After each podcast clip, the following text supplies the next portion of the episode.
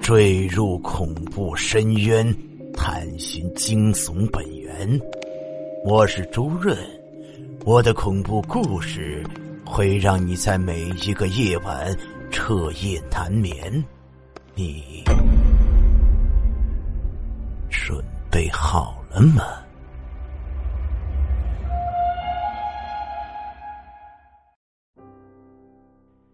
张大彪的指尖微微颤抖着，夫人的旁边呢是个中学生，看样子是夫人的儿子。他完全的遗传了母亲话痨的基因，手指着窗外大声喊道：“啊，就是就是在这里出的车祸！”张大彪紧闭着嘴，一言不发，他的额头上缓缓渗出了细密的汗滴。女孩斜着眼，突然冷声道。师傅，绿灯了。张大彪这才恍然惊觉，身后的车辆已经在不耐烦的响着喇叭，滴滴滴的，让人心烦。到了城中村前的空地，母子俩急忙忙的下车去。张大彪不知怎么突然问女孩：“你不是本地人，你来干什么的？”女孩站在车外，提着鼓鼓囊囊的行李箱子。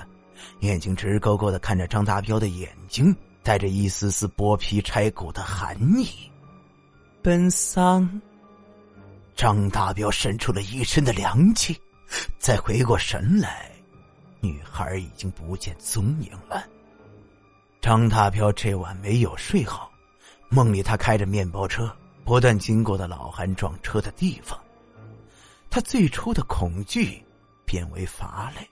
终于鼓足勇气下车去看，他看到银色的面包车头被树干撞凹了进去，一些手腕粗细的树枝穿过车窗的玻璃，直挺挺的戳进了老韩的眼窝子里。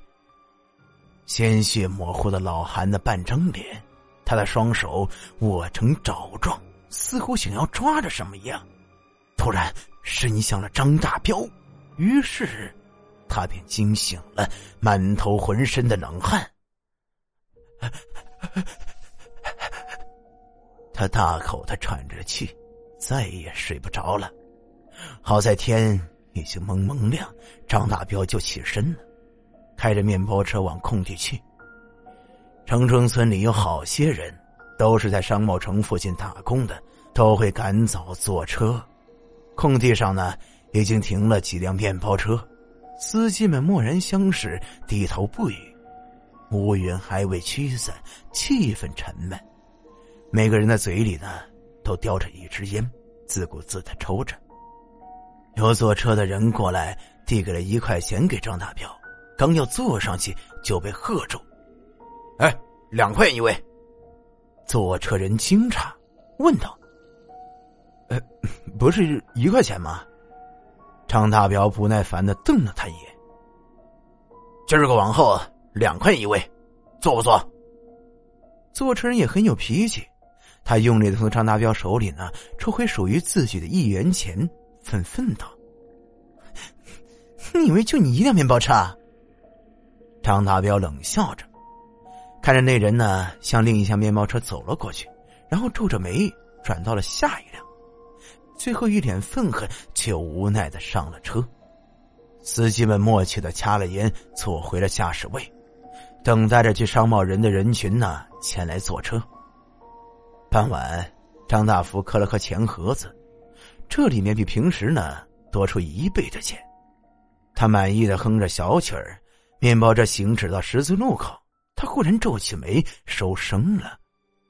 这一天来来回回二三十趟。每次经过老韩出事的地方，张大彪都觉得有凉气从心底往外渗，止不住的打哆嗦。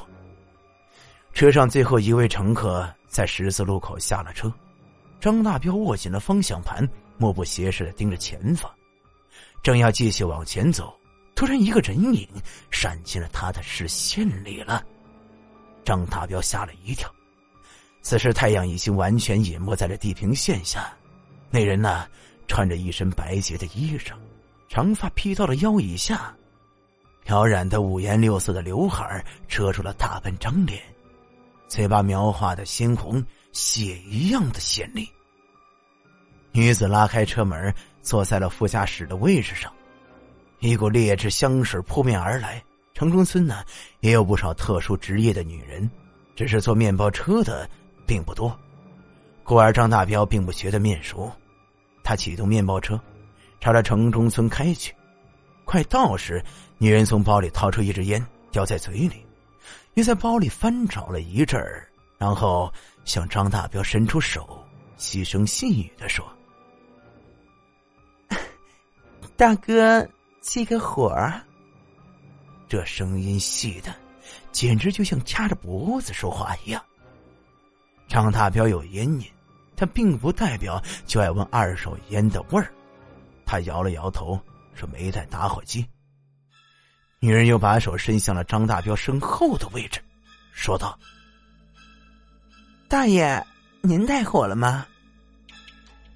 面包车只有两个人呐，至少张大彪看到的只有两个人，一个是他，正在驾驶车子，还有一个坐在副驾驶上，正伸手冲着后座位的空气借火。